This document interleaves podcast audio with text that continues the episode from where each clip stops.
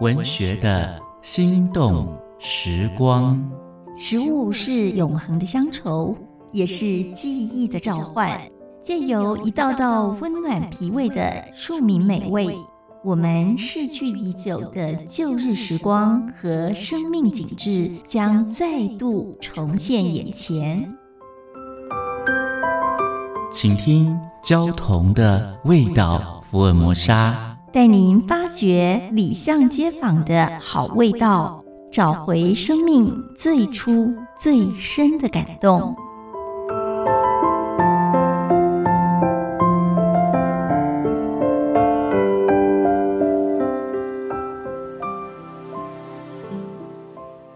大家好，我是焦桐，今天和大家分享猪血汤。我在金门服兵役的时候，曾经参与花岗岩医院的工事。那地底医院的工程非常艰难，几乎挖空了一座花岗山。有一段日子，我们天天拿着铁锹走进爆破后的坑道，在石屑烟雾中凿掘。有一次，营长好像施恩一样，请伙房煮了一大锅猪血汤，赏赐给士兵吃。他集合部队训话：吃猪血汤可以清肺。那时候我就明白，高高在上的人都很会胡扯。部队杀猪，他们吃猪肉，猪血倒掉又觉得可惜，就用来安慰一下士兵的心理。却无助于每天被花岗石粉所折磨的肺脏，不然为什么从来不跟我们走进坑道，再走出来喝猪血汤？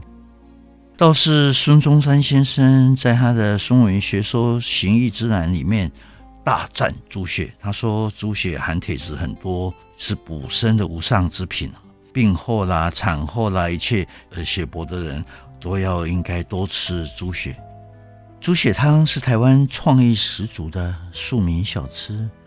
猪血色泽红润、柔软、细致，再巧妙调味，成为风味美食，迥异于吸血鬼的饮料。别小看这碗猪血汤，你要煮成美食不那么容易。全台湾到处有人在卖猪血汤，能说服我们肠胃的并不多。好吃的猪血汤，第一要素。猪血必须很新鲜，其次，熬煮汤头和配料。像台北啊，长崎街有两家猪血专卖店，其中一家呢门可罗雀，另外一家呢挤都挤不进去啊，是门庭若市，非常残酷。台东卑南猪血汤老板呢，他也是每天清早到屠宰场收购新鲜的猪血。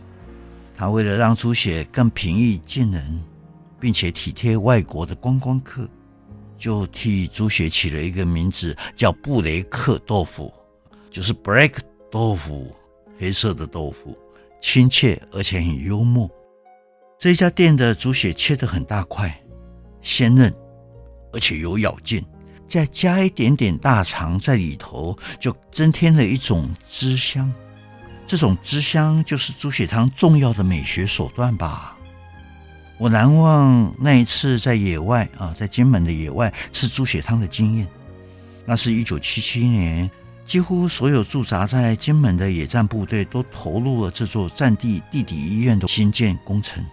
花岗岩硬得跟钢铁一样，我每次挥动铁锹，拼尽全力去挖它、去敲它，都很难撼动它半寸。最后还是得靠工兵连来爆破。炸药埋妥以后，我们步兵连撤退到安全距离。我跟小贩买了一碗猪血汤，一个茶叶蛋吃，边计算着炸药爆破的声响：九、十、十一、十二。当我数到第十三响的时候，抬头看到满天炸裂的花岗岩石块，杀气腾腾的石鱼全面追击下来。我丢掉手中的食物，连跑带爬。刚刚钻进一座碉堡的机枪口，大大小小的花岗岩石块就砸下来了，砸在我刚刚站立的吃猪血汤的位置，侥幸逃脱大难，吓得两腿发软。文学的心动时光，交同与您品尝岁月的美好记忆。